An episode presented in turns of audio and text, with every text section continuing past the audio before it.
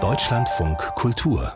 Länderreport Gerade in den 60er Jahren sind ja viele deutsche Städte verdichtet worden. Das heißt, man hat die Bombenlücken mit Betonbauten und Straßen gefüllt. Und das galt ja damals als Fortschritt, macht aber diesen Städten natürlich heute unglaublich zu schaffen. Ich nenne nur zwei Stichworte, Hitze und Hochwasser. Das sind die beiden größten Gefahren, denn die Hitze staut sich natürlich, wenn eine Stadt zu viel Fläche aus Beton hat oder Asphalt, wo natürlich naturgemäß keine Bäume wachsen können und auch keine Wiesen sind und das Wasser nicht versickern kann. Das alarmiert natürlich nicht nur Naturschützer, sondern jetzt auch die Versicherungswirtschaft, die bei Starkregen nämlich Überflutungen fürchtet und dann natürlich zahlen muss. Und der Gesamtverband GDV hat kürzlich ermitteln lassen, wie sehr deutsche Städte versiegelt sind. Und Spitzenreiter sind die beiden Metropolregionen im Rhein-Neckar, nämlich das pfälzische Ludwigshafen und das badische Mannheim. Anke Petermann hat sich in Ludwigshafen umgeschaut. Einige Palmen in großen hölzernen Blumenkästen, viel mehr Grün hat der Platz vom Bahnhof Ludwigshafen Mitte nicht zu bieten. Am Rand erstreckt sich hinter Metallzäunen eine riesige Baugrube. Das Loch nennen es die Ludwigshafener. Was hier hinkommt, noch offen. Ebenso ungewiss, ob hier eine klimaverträglichere Architektur mit weniger Beton und mehr Grün einzieht. Die Rheingalerie, die riesige Shopping Mall als Megaprojekt des vergangenen Jahrzehnts, macht da jedenfalls wenig Hoffnung. Hinter dem Loch immerhin ein paar Straßenbäume. Auf dem Lutherplatz spendet ein Brunnen Kühle. Im Baumschatten sitzt Elisabeth auf einer Bank. Den Nachnamen verrät die Rentnerin nicht. Da ist der Brunnen und die schöne alte Kirche. Da fühle ich mich halt wohl. Ludwigshafen mit mehr als 170.000 Menschen die einwohnerstärkste Stadt der Pfalz. Seit der zweiten Hälfte des 19. Jahrhunderts ist die Industriestadt rund um die BASF gewachsen. Mit 10 Quadratkilometern bebauter und versiegelter Fläche besiedelt der Konzern das größte zusammenhängende Chemieareal der Welt. Im Zweiten Weltkrieg wurde Ludwigshafen fast völlig zerstört. Danach autogerecht wieder aufgebaut. Betonschneisen zerschneiden die Stadt, eine Autobahn, Bundes- und Stadtstraßen mit bis zu acht Spuren. Aber ansonsten sind bei uns überall Anlagen und Parks. Es kommt mir jetzt gar nicht irgendwie ins Gedächtnis, dass da etwas ganz Unangenehmes wäre. Doch in Sommernächten misst das städtische Umweltamt in der Innenstadt durchschnittlich 7 Grad höhere Temperaturen als im Umland. Die beiden Frauen, die sich eine Straßenecke weiter vor dem Friseurladen unterhalten, arbeiten in Ludwigshafen. An Hitzetagen Topleistungen zu bringen, schwierig, das wissen die beiden aus eigener Erfahrung. Sie sind froh über ein paar Straßenbäume, deren Laub filtert belastete Luft, sorgt für Verdunstungskühle. Aber es sind nur wenige Bäume. Die Gebäude, die strahlen auch die Hitze ab. Bodengebäude, klar. In der City, das ist aber überall gleich. Tatsächlich wirkt Ludwigshafen im Großen und Ganzen kaum mehr zugebaut als andere Metropolen. Doch sind hier einer Studie zufolge gut zwei Drittel der Fläche versiegelt. Mehr als in jeder anderen deutschen Stadt. Das hat der Versicherungsverband GDV ermittelt.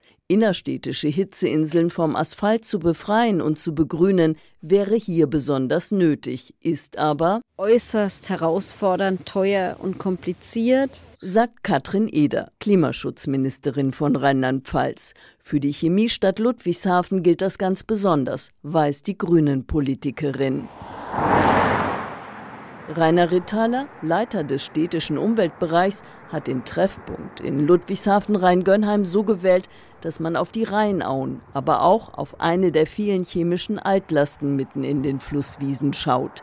Hinter einem Zaun erstreckt sich eine weitläufige Asphaltfläche mit einer aufgeständerten Solaranlage. Zuletzt stand hier eine etwa ein Kilometer lange Elektrolyseanlage drauf, um Aluminium zu gewinnen. Das hat sich natürlich irgendwann immer gerechnet in Deutschland und deswegen war das lange Jahre ein Altstandort. Den haben wir vor etwa acht Jahren saniert, mussten aber abdichten, weil hier sehr viele Schwermetalle und ähnliches im Untergrund sind, die so nicht zugänglich sein dürfen. Weil sie sonst ausgewaschen werden, so der Bereichsleiter Umwelt und deutet auf den dunklen Asphalt. Das Regenwasser kann hier nicht versickern, es droht sich zu stauen. An dieser Stelle hat die Stadt das Problem gelöst. Das Oberflächenwasser fließt natürlich hier ab und geht dann aber hier in eine Versickerungsmulde nebenan, bleibt damit im Wasserkreislauf erhalten. Aber hier muss man versiegeln. Das ist ganz klar, das ist ein Altlastenstandort. Mehr als 10.000 sogenannte Altlastenverdachtsflächen in Ludwigshafen sind in 170 Jahren örtlicher Industriegeschichte zusammengekommen.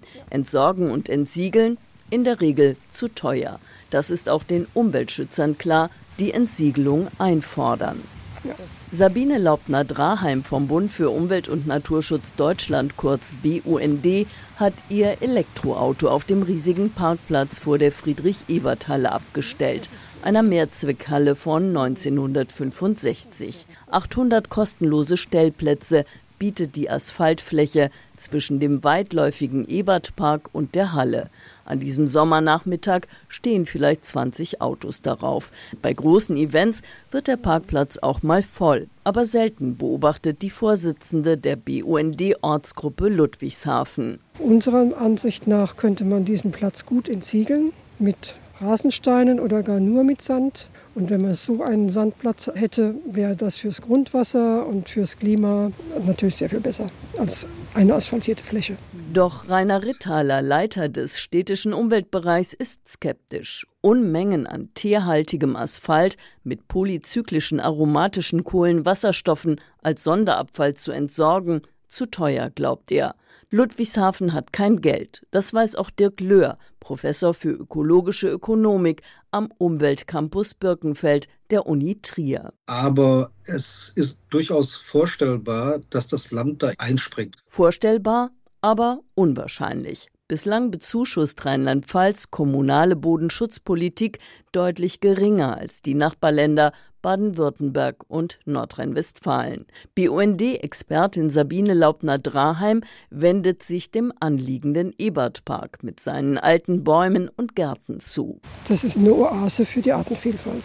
Früher wurden die Blätter, die von den Bäumen gefallen sind, alle im Herbst eingesammelt und weggefahren. Heute bleiben alle Blätter hier im Park die werden aus den Beeten rausgeholt, werden geschreddert und dann wieder zurückgebracht, als Kompost reingebracht. Und das wertet die Erde auf und lässt Humus entstehen. Die belebte Schicht des Bodens bindet Kohlendioxid. Ein Beitrag zum Klimaschutz. Den wünscht sich Laubner Draheim auch vom Hobbygärtnern. Zum Beispiel in der Melm, einem Neubaugebiet in Ludwigshafen-Oggersheim. In manchen Straßenzügen wächst vor den Häusern kaum ein grüner Halm. Vorgärten wurden zu Parkplätzen umgewandelt oder mit dunkelgrauem Schotter bedeckt. An diesem Tag geht ein heißer Wind durch die Siedlung. Die dunklen Steine in den Gärten reflektieren die Hitze. Sabine Laubner-Draheim nickt. Es heizt sich auf. Also ich gehe davon aus, wenn wir einen Thermometer dabei hätten, dass es hier drei bis fünf Grad heißer ist als da hinten im Grünen. Die BUND-Frau deutet auf die Felder, die Oggersheim vom Nachbarviertel Edichheim trennen. In den Medien hatten die Umweltschützer dafür geworben, die Gärten zu entschottern. Das heißt, die Steine samt Vlies oder Folie darunter zu entfernen. Den Eigentümern hatten sie angeboten, naturnahes Pflanzgut und Arbeitskraft zur Verfügung zu stellen. Es meldete sich ein Interessent. Laubner Draheim stoppt vor dem Grundstück der Familie. Zwischen Gräsern und Sommerstauden taumelt ein Schmetterling. Wenn Pflanzen da sind und die passenden, wir achten natürlich auch darauf, dass es einheimische Pflanzen sind, dann kommen natürlich auch die Wildbienen, die Schmetterlinge, alles, was wir auch brauchen und unterstützen mit viel Grün. Das kommt automatisch.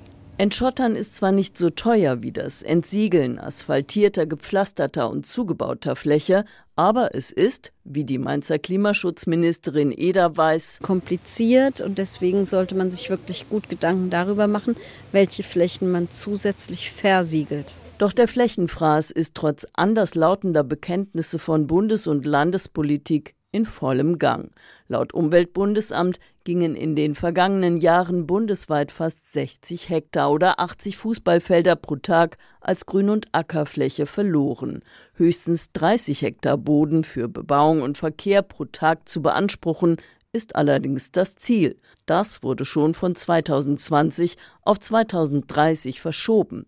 Unter einem Hektar täglich zu bleiben, hat sich die Ampelregierung von Rheinland-Pfalz für 2030 vorgenommen. Dafür aber müssten Kommunen, Bürger und Bürgerinnen an einem Strang ziehen und vier Ressorts, die in Rheinland-Pfalz von drei verschiedenen Parteien geführt werden. Die SPD-geführten Ministerien für Bauen und Inneres, das FDP-geführte Ressort für Wirtschaft und Verkehr sowie das grün geführte von Klimaschutzministerin Eder. Also wir bräuchten da eine viel stärkere Koordination sagt Professor Dirk Löhr vom Umweltcampus Birkenfeld in einer Videoschalte.